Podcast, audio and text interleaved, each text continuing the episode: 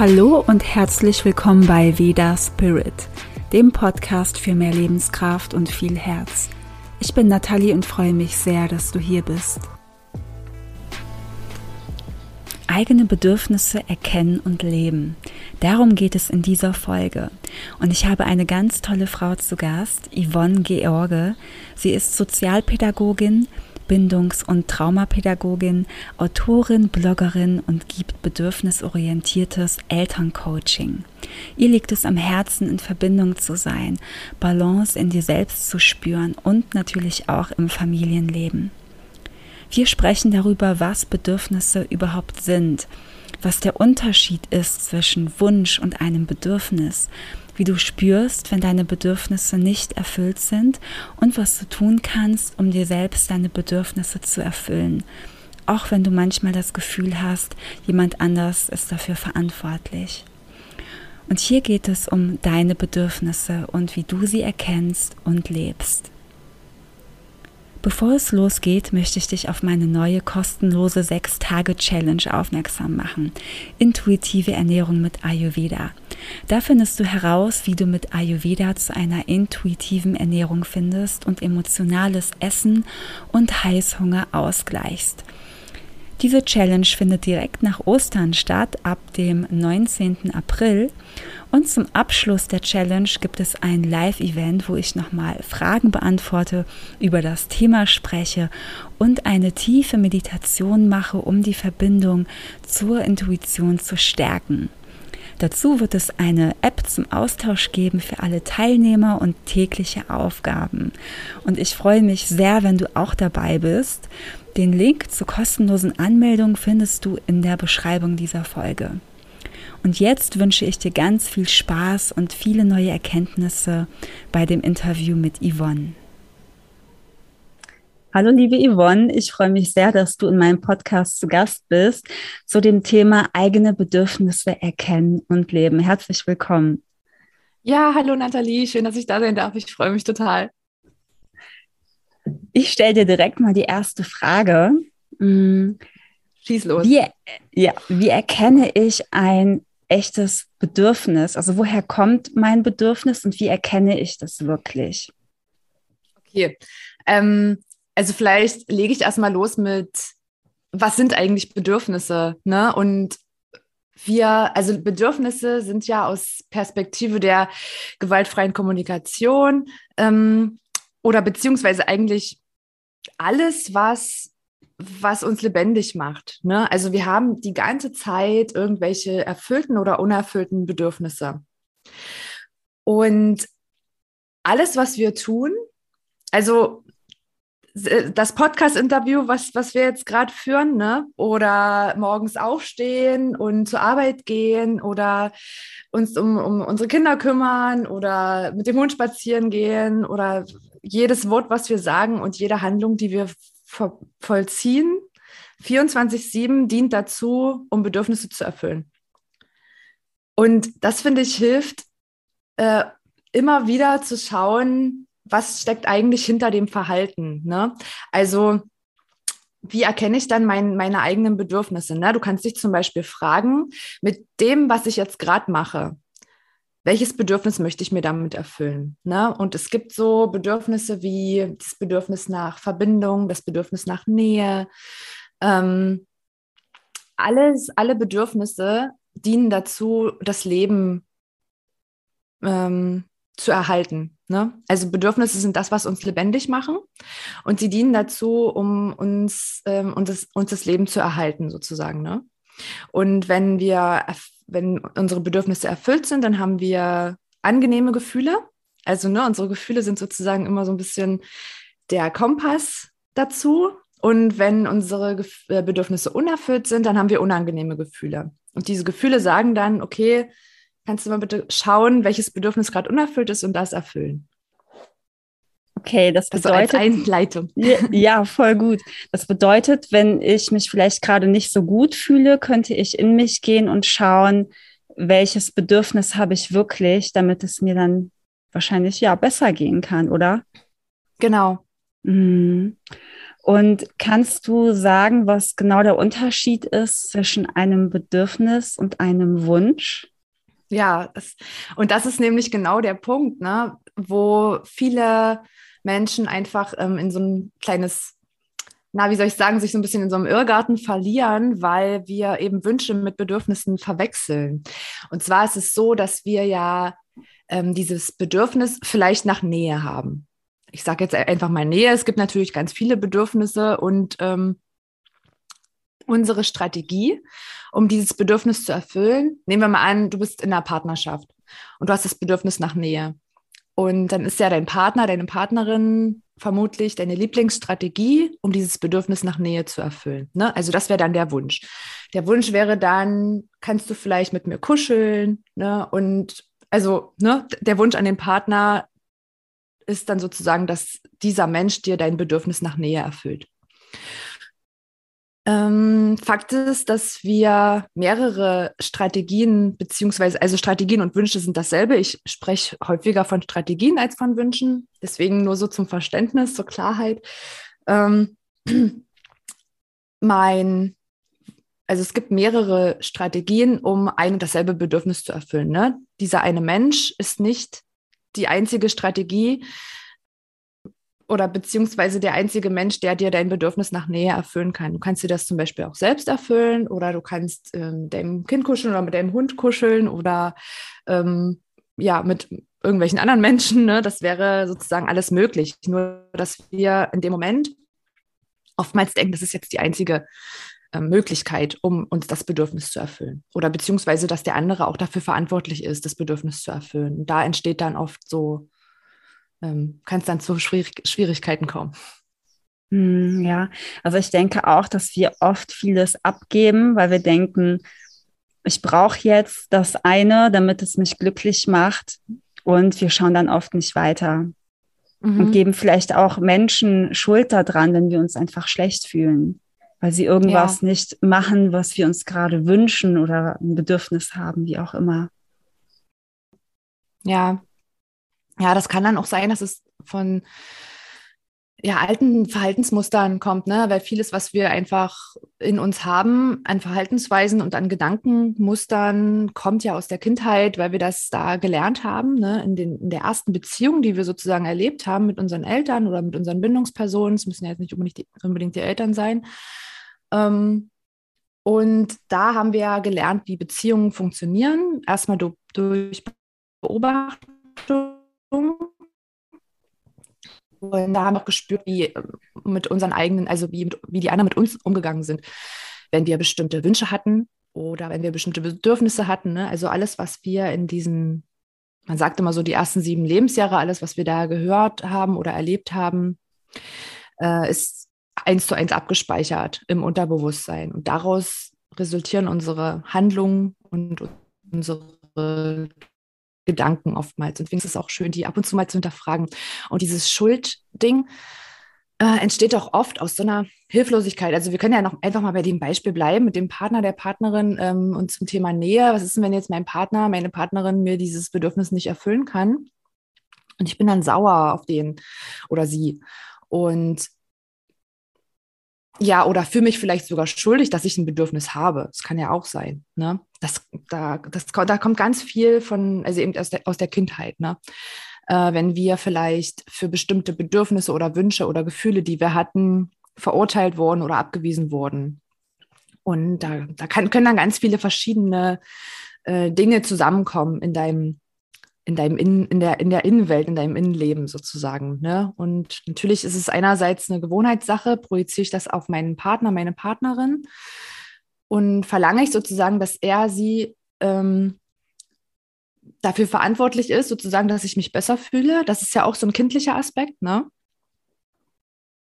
Was auch nichts Schlimmes jetzt bedeutet, aber wir haben ja heute viel mehr Handlungsmöglichkeiten als damals als Kind. Ne? Damals als Kind hatten wir keine andere Möglichkeit. Wir konnten jetzt nicht sagen, okay, ich suche mir neue Eltern, äh, ich packe meinen Koffer, ich gehe jetzt, ich suche mir eine andere Beziehung. Das ging ja heute theoretisch. Ne? Also ich habe ja heute viel mehr Handlungsmöglichkeiten.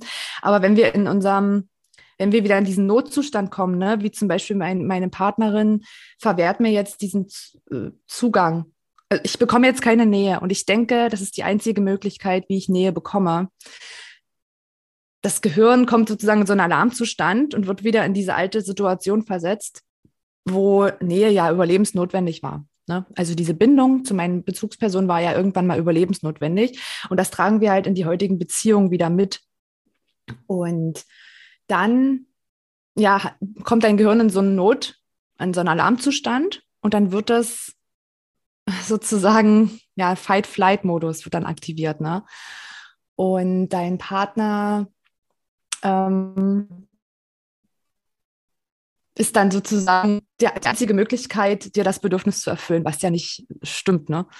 Und dann, da müssen wir halt versuchen, uns wieder zu beruhigen erstmal, ne? Und erstmal aus diesem Alarmzustand rauszukommen und wieder in Verbindung mit uns selber zu kommen. Ja. Vielen Dank, das hast du super spannend erklärt. Äh, man hört ja auch oft oder liest es oft, du selbst bist verantwortlich für deine Bedürfnisse, also um sie zu erfüllen. Und ich kann ja. mir das einfach auch in manchen Situationen erstmal schwierig vorstellen, wenn man gar nicht so achtsam ist oder gar nicht so dahinter blickt. Aber wenn man sich dann damit befasst, dann ähm, ja, eröffnen sich da neue Wege, denke ich. Ja, also du kommst ja ja in ganz andere Handlungsmöglichkeiten. Ne? Also was wir wollen, also es klingt immer so fies, so ne, du bist jetzt verantwortlich dafür, dass deine Bedürfnisse erfüllt werden. Ja. So kommen alleine klar, so in der Art. Ne? Also ich finde, so kann man es sehen. Man kann es aber auch so sehen, dass du bist ja jetzt, du hast viel mehr Handlungsmöglichkeiten, als du denkst. Ne? Also wie gesagt, dieses, dieses alte, also es ist ganz oft so, ne, dass, dass man eben nur denkt, dass ich habe nur diese eine Möglichkeit. Und stell dir mal vor, du hast nur diese eine Möglichkeit, um dir deine Bedürfnisse zu erfüllen. Das macht schon Angst, ne? Und das ist dann schon eine Not allein aus dieser, hm, wie soll ich sagen, aus diesem Zustand heraus, was ist denn, wenn dieser Mensch dann nicht mehr da ist oder sowas, der mir dieses Bedürfnis erfüllt? Oder was ist denn, wenn diese eine Strategie, wie ich mir mein Bedürfnis erfülle. Stell dir vor, du kannst dich nur entspannen, wenn du ein Bad nimmst oder sowas. Und dann hast du aber keine Badewanne mehr. Ja, dann kannst du dich nie wieder entspannen. ja. so, weißt du, wie ich meine? Ja. Und so, deswegen ist es so wichtig, dass, also deswegen dieser Satz, wenn du den jetzt irgendwann in Zukunft nochmal hörst, ähm, du bist dafür verantwortlich, deine Bedürfnisse zu erfüllen. Es ist ja auch ein Geschenk. Ja, also du hast mhm. die Möglichkeit, dass du dir deine Bedürfnisse selbst erfüllen kannst. Vielleicht ist das nochmal ein besseres Wort als Verantwortung, oder das klingt so, ja, du musst das jetzt machen. Aber ähm, du hast die Möglichkeit, dir deine Bedürfnisse selbst zu erfüllen. Und es gibt immer ganz, ganz, ganz viele unterschiedliche mh, mm, Möglichkeiten einfach. Also du hast da viel mehr Handlungsspielraum und viele, viel mehr Möglichkeiten, als du das jetzt im Moment vielleicht siehst, gerade wenn wir eben uns nicht so gut fühlen, wenn wir ja, wenn wir einfach starke Gefühle haben, starke hm, Trauer vielleicht, Hoffnungslosigkeit, Hilflosigkeit, ne, das ist ja ähm, auch immer so, ein, so eine Angst, die dann entsteht und ja, dann kommen wir in so einen Tunnelblick. Das ist aber so funktioniert unser Gehirn. Ne? Also wenn wir Angst haben und wenn wir sozusagen in einer Not, in einem Alarmzustand sind, dann kann unser Gehirn ähm, nicht mehr klar denken. Also wir verlieren, je nachdem, wie stark die Angst ist, verlieren wir auch den Zugang zu ja, Kreativität und diesen Denkprozessen, sondern wir, wir ähm, kommen dann wieder zurück in diese Automatismen, die wir irgendwann gelernt haben, ne? was wir tausendmal schon wiederholt haben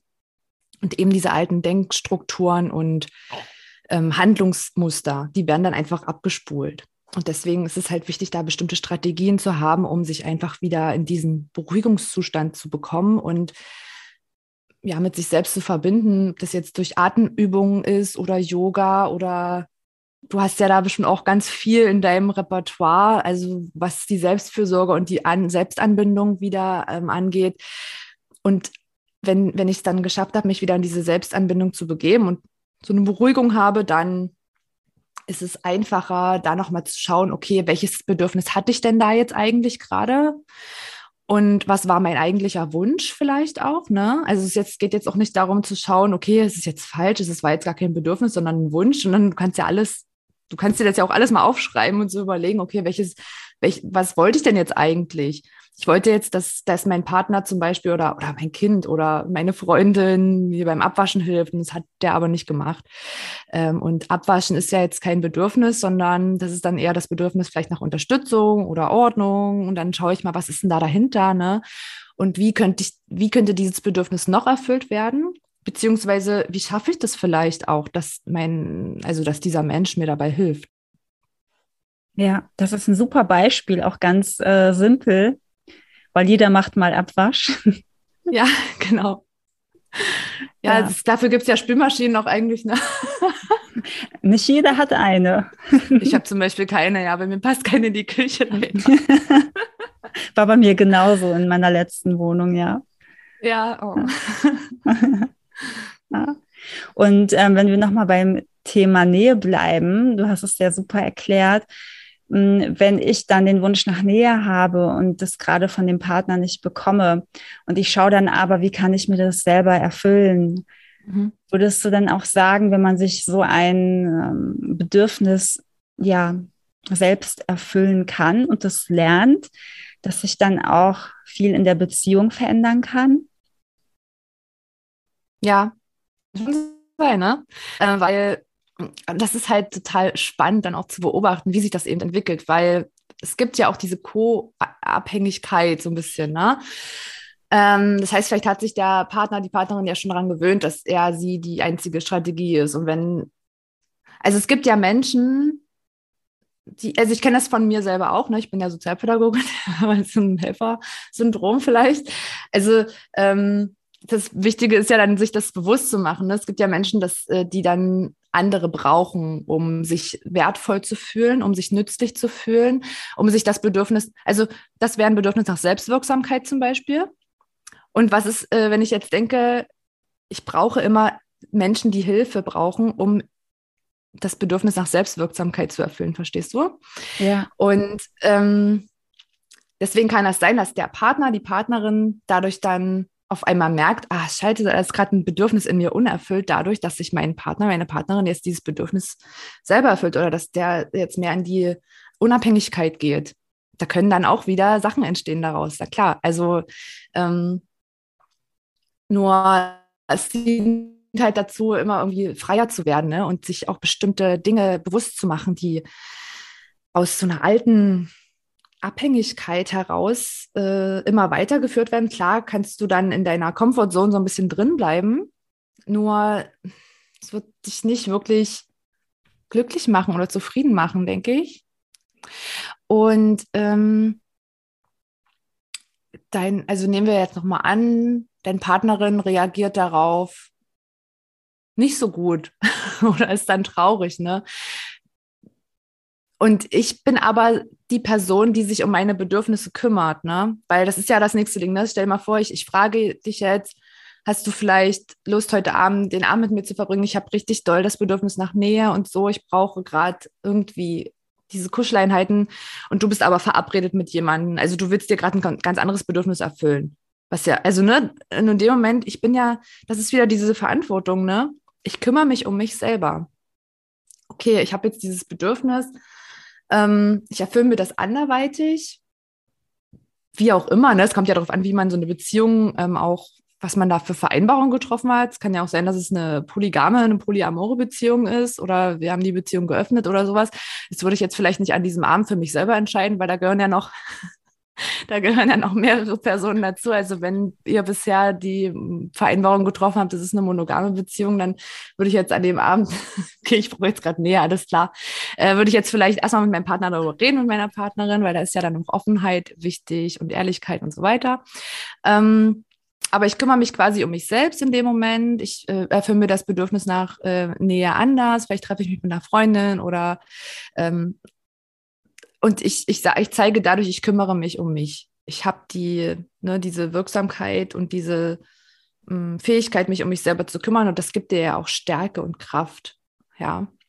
Und vielleicht feiert das dein Partner, deine Partnerin, vielleicht aber auch nicht. Vielleicht ähm, entsteht da so eine, so eine innere Not. Und da kann man ja dann wieder ins Gespräch gehen und schauen, okay, was, was macht denn das jetzt gerade mit dir? Was, was entsteht denn da jetzt gerade in dir, ne? wenn ich das mache? Hm. kannst du uns nochmal so ganz konkrete Tipps vielleicht geben, eine Empfehlung, wenn jetzt ein Mensch das hier hört und sich denkt, hey, ja, ich möchte jetzt mehr auf meine Bedürfnisse achten. Wie kann diese Person ja den ersten Schritt machen? Was würdest du der Person raten? Mhm. Ähm, also mir also ich bin ja totaler Fan von der gewaltfreien Kommunikation beziehungsweise von der bedürfnisorientierten Kommunikation. Da gibt es eine bestimmte Abfolge, also so eine Grundstruktur.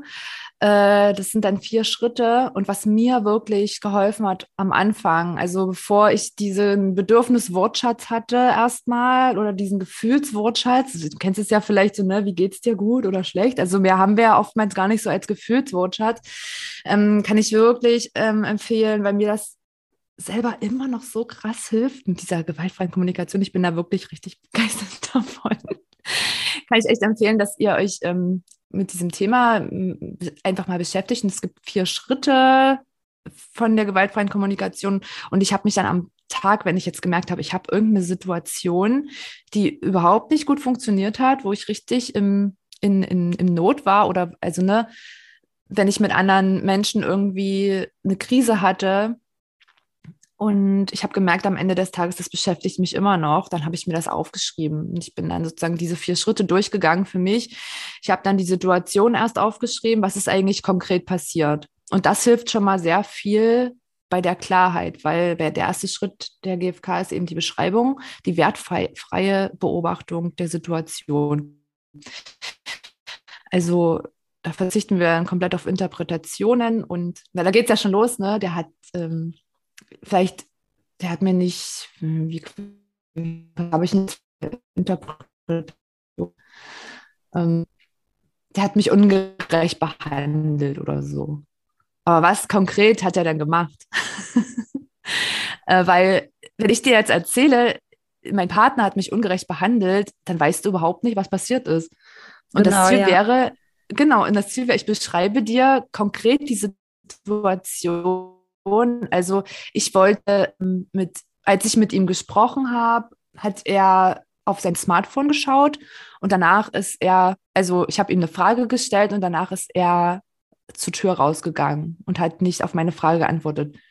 Also das ist jetzt was random, was ich mir ausgedacht habe, aber das wäre jetzt sozusagen eine Beschreibung, wo du genau wüsstest, wovon spricht sie eigentlich. Okay, und aufgrund dieser Tatsache, was passiert ist, habe ich mich ungerecht behandelt gefühlt.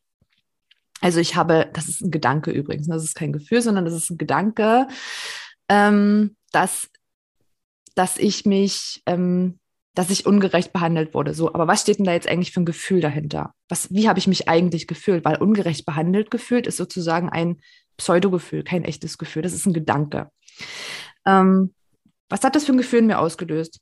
Vielleicht war ich erschrocken, traurig, hilflos, hoffnungslos. Okay, das schreibst du alles auf, ne? Erst die Situation, diese wertfreie Beobachtung, dann wie fühlst du dich?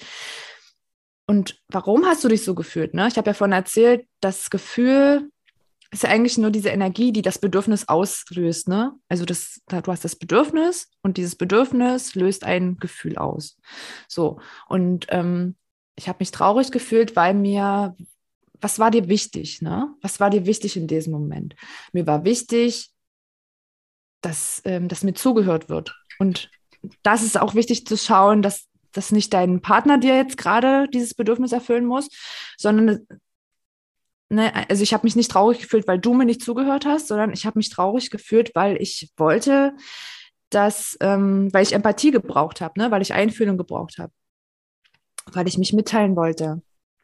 Und dann schaust du eben im vierten Schritt, was sind die Strategien, was wäre mein Wunsch gewesen? Mein Wunsch wäre gewesen, dass du mir zuhörst, also mein Partner mir zuhört. Ähm, okay, und was gäbe es theoretisch noch für Strategien? Das, das kann man erstmal machen, um diese Wahlmöglichkeiten zu haben.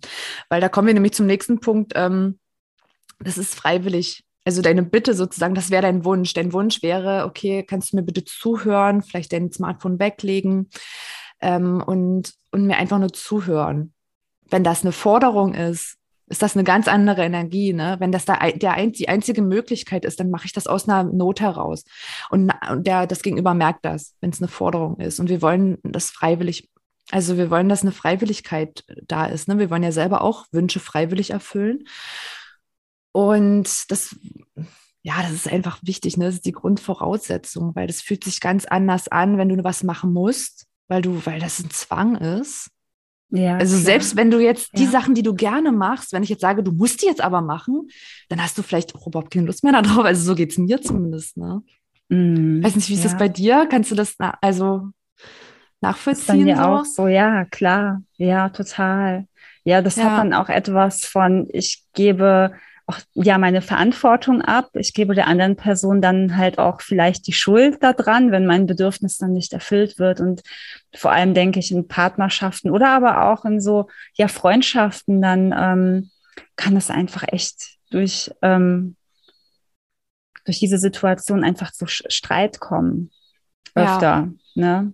Oder dass es ja, unharmonisch ist und so weiter, ja.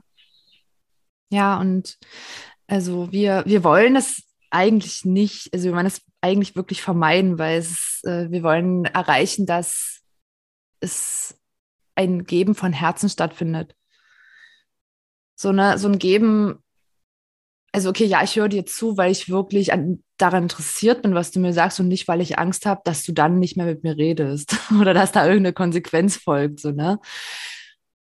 Ja, und natürlich ist es ein Prozess, dahin zu kommen. Also ich weiß es selbst auch. Ne? Ich habe am Anfang, als ich mit der ähm, mit dieser Art von Kommunikation in Verbindung gekommen bin, haben sich erstmal ganz viele Blockaden, also mh, hm, wie soll ich sagen, ganz viele Widerstände in mir. Ähm, also habe ich erstmal viele Widerstände in mir gemerkt, weil ich dachte so, ja, aber bestimmte Dinge muss man ja machen, so, ne? Ist ja einfach so. und das ist einfach so, wie wir aufgewachsen sind, wie wir erzogen wurden und äh, wir merken ja eigentlich immer wieder, dass das nicht die Lösung sein kann, dass es nicht die Wahrheit sein kann, so wie es bisher gelaufen ist. Ne? Also, dass wir quasi Streit mit Gewalt lösen oder Konflikte mit Gewalt lösen, weil dadurch entsteht halt immer nur noch mehr Gewalt. Ne? Das sieht man ja eigentlich gerade die ganze Zeit überall und es funktioniert einfach nicht.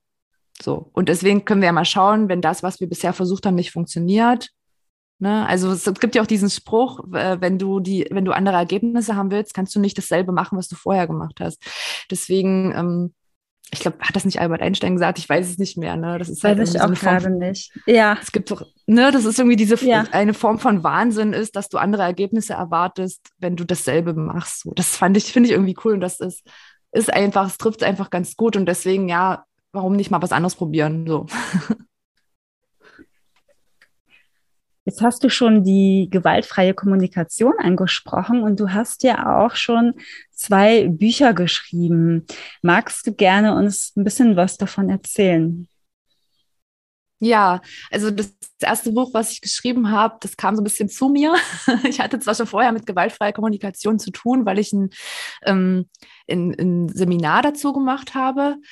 Äh, und im Rahmen meiner Ausbildung eben, ne, ich bin ja Sozialpädagogin, habe äh, über zehn Jahre mit äh, Familien, Kindern gearbeitet und Bindungspädagogin und Traumapädagogin. Und in der äh, Ausbildung zur Bindungspädagogin habe ich ja schon äh, sozusagen ähm, diese Form der Kommunik Bindungskommunikation gelernt. Ne? Das heißt, ich hatte schon so ein bisschen Erfahrung damit, aber so richtig mit dieser gewaltfreien Kommunikation, so diesen Deep Dive, habe ich erst gemacht, als ähm, dieses Buch zu mir kam sozusagen. Ne? Also ich hatte eine Anfrage, ob ich ein Buch über das Thema schreiben kann. Und das war, ja, also da ging das eigentlich los, ne? dass ich, also das Buch heißt Gewaltfreie Kommunikation mit Kindern, komme, äh, bleibe mit deinem Kind in Verbindung, trotz Wut, Streit und Krisen. Und es geht eigentlich darum, ne, in Verbindung zu bleiben. Und irgendwie war das für mich auch der Schlüssel, der, äh, den ich damals eigentlich äh, in meiner Zeit als Familienhelferin gerne gehabt hätte, weil das so eine super schöne Methode ist, um einfach ja in Verbindung zu bleiben miteinander. Und vielleicht wirkt es am Anfang so ein bisschen umständlich, weil wir erstmal sozusagen wie eine neue Sprache lernen müssen, denken wir. Aber im Prinzip ist es so, dass, dass die Arbeit der gewaltfreien Kommunikation darin besteht, ganz viel zu verlernen, was wir bisher gelernt haben und wieder zu unserer Natürlichkeit zurückzukommen. Weil dieses Geben von Herzen und dieses, äh, ja, in Verbindung bleiben ist eigentlich das, worum es uns geht. Also, weil wir, ja, wir sind Bindungswesen. Der Mensch ist äh, so sehr, ja, also allein schon durch unsere physiologische, äh, sozusagen durch unsere, ja, unsere physiologischen Voraussetzungen sind wir davon abhängig, sozusagen, dass wir äh, so lange versorgt werden. Also wir sind die einzige Spezies, die so lange abhängig ist eigentlich von unseren und das macht uns sehr verletzlich. Und ja, und dieses Wissen finde ich so wertvoll und wichtig. Also das steht jetzt in diesem Buch zwar nicht drin, das hat, erfährt man dann eher so dieses ganze Bindungswissen in meinem mein Online-Kurs, wo, äh, wo man auch so gewaltfreie Kommunikation und auch dieses ganze Bindungswissen nochmal hat. Ähm, in dem Buch äh, geht es halt um die vier Schritte der gewaltfreien Kommunikation und wie du eben mit deinem Kind in Verbindung bleiben kannst, um, weil ich finde, dass gerade die Familie ne, der Ort ist, wo du einfach, also man kann bei sich selbst anfangen und dann eben in seinem Umfeld anfangen, äh, das zu üben und in Verbindung zu bleiben. Und ja, vielleicht gibt es auch Situationen, wo ich sage, ich will gar nicht in Verbindung gehen. Ne? Das ist ja auch eine freiwillige Entscheidung. Und genau, das, das erste Buch und das zweite Buch heißt Die verborgenen Chancen der Angst. Und da geht es eben darum, wie du mit deiner Angst Freundschaft schließen kannst und äh, ja, wieder, also deine Angst sozusagen nutzen kannst, um herauszufinden, ja, was da vielleicht auch für ein Bedürfnis dahinter steht, ne? Und, und diese Angst eben als Verbündeten anzusehen und eher diese Angst vor der Angst zu verlieren. Hört sich beides super schön an. Und ähm, kannst du auch noch mal kurz erzählen, wie du auf deinen Weg gekommen bist? Also du hast es ja auch schon erwähnt, was du so machst oder deine Ausbildung, welche du gemacht hast. Also vielleicht kannst du es auch noch mal kurz erzählen, wie dein Weg war zu dem, mhm. was du jetzt gerade machst. Ähm, es hat tatsächlich schon angefangen als, vielleicht hat es auch schon als Kind angefangen, ne? Ich habe halt, also bei uns in der Familie gab es halt äh, sehr viel Streit und Krisen und ich bin ein sehr sensibler Mensch. Also ich würde mich schon als hochsensibel bezeichnen und ein sehr einfühlsamer Mensch und ich habe darunter also oft gelitten und hatte sehr viele Schwierigkeiten auch so als äh, Kind. Ich wollte auch nicht so richtig in die Schule und also für mich war das irgendwie alles zu viel und ich habe ähm, auch als Jugendliche dann sehr viele Probleme gekriegt, so psychische Probleme und das äh, habe ich aber nie so richtig gezeigt, weil ich mich eben nicht getraut habe, meine mm, ja, meine Gefühle oder wie meine Verletzlichkeit zu zeigen, weil ich dachte, ich bin dann eine Belastung für andere. Und das sind ganz viele Sachen eben, die, die ich verstehen wollte irgendwann. Ne? Also vielleicht so mit 16, 17 oder sowas, habe ich dann so gedacht, was ist denn eigentlich? Also ich habe immer versucht, irgendwie diese Familienzusammenhänge zu verstehen. Warum ist der Mensch so, wie er ist? Warum ist dieser Mensch so, wie er ist? Wie hängt das alles zusammen? Ich habe Dinge beobachtet und dann habe ich so gedacht, okay, ich will unbedingt Psychologie studieren. um das einfach verstehen zu wollen. Und das hat dann nicht geklappt. Und deswegen habe ich Sozialpädagogik studiert in Berlin. Und ja, also ich habe dann quasi angefangen, also ich bin wie so ein Schwamm gewesen, die alles aufgesaugt hat, was äh, eben äh, also in Richtung ja Menschen geht, wie tickt der Mensch, was ist in, in deinem Kopf so drin oder in unserem Herzen drin, was brauchen wir, warum, warum ist der Mensch so wie ist, warum sind die Beziehungen so, wie sie sind, wie entsteht Streit oder wie kann man das eben, ja, also wie entstehen auch so transgenerationale Sachen, so, ne? Und ähm, dann habe ich gemerkt, ja, Sozialpädagogik, äh, ich habe das ja dann abgeschlossen, habe dann auch in der Familienhilfe gearbeitet und ich wollte immer mehr wissen und immer mehr wissen, weil ich gemerkt habe, das reicht nicht mehr. Und dann habe ich eben noch diese beiden Ausbildungen gemacht, einmal zur Traumapädagogin und ja, traumaspezifische Fachberaterin heißt es auch. Also es sind zwei Sachen sozusagen, Traumapädagogin. Und ähm, da geht es eben um so diese Verletzungen. Trauma ist ja sozusagen die Übersetzung für Verletzung. Und wie gehen wir eben in Notsituationen um mit, ähm, ja, also wie, wie reagiert unser Gehirn? Was passiert, wenn du sozusagen ein krasses, ja, eine krasse Verletzung erlebt hast, eine tiefe Verletzung erlebt hast? Ähm, ja, wie gehen wir damit um, wenn wir leichte Verletzungen erleben? Und dann als, als Vervollständigung dessen die Ausbildung zur Bindungspädagogin, wo es eben um dieses ganze Bindungswissen geht, um, um die ja, also ich finde das eine, eine, eine, gute Kombination sozusagen. Ne? Also für mich war das dann sozusagen so, so eine Vervollständigung, äh, diese, diese drei Ausbildungen. Und als ich dann noch mit der GfK in Verbindung gekommen bin, so als Tool, äh, wie ich wie ich eben im Alltag sozusagen mit einer einfachen Gesprächsstruktur mh, mm, mit meinen Mitmenschen in Verbindung kommen kann und auch mit mir selbst in erster Linie. Genau, das ja, das ist so mein Weg. Also irgendwie bin ich sozusagen aus dieser Motivation heraus, äh, aus so einer inneren Not heraus und aus einem Wunsch, das verstehen zu wollen, äh, auf meinen Weg gekommen, ja. Mhm, und alles schön, andere war ja. mehr oder weniger so Zufall. Oder Schicksal. Oder Schicksal, oder ja, genau. Oder so. Genau. Ja. Und ja. welche Angebote hast du gerade? Machst du auch 1 zu 1 Coachings? Also du hast ja auch schon deinen Online-Kurs kurz angesprochen. Also kannst jetzt ruhig mal erzählen, was du so anbietest für die Leute. Mhm. Also ich habe einmal den Online-Kurs, der heißt Gewaltfreiheit. Da lernst du ja, die Schritte der gewaltfreien Kommunikation und wie ich das umsetze. Ne? Also die Umsetzung der gewaltfreien Kommunikation, ohne dass es jetzt so irgendwie gestelzt wirkt. Ne? Also dass ich jetzt diese vier Schritte so stur abarbeite, sondern es geht schon darum, das eher in, intuitiv in dein Leben zu integrieren, ohne dass du dich jetzt an irgendeine Struktur halten musst. Und ähm, da ist auch, also das ist das zweite, wo es, wo es die gewaltfreie Kommunikation geht. Im ersten Modul geht es eben um das Gehirn, um die Bindungs, um das Bindungswissen, was ja auch total wichtig ist für uns. Und äh, mit diesem Grundverständnis ist es echt einfacher, in, ja, mit der gewaltfreien Kommunikation auch zu arbeiten oder beziehungsweise mit der bedürfnisorientierten Kommunikation, nenne ich es eigentlich gerne.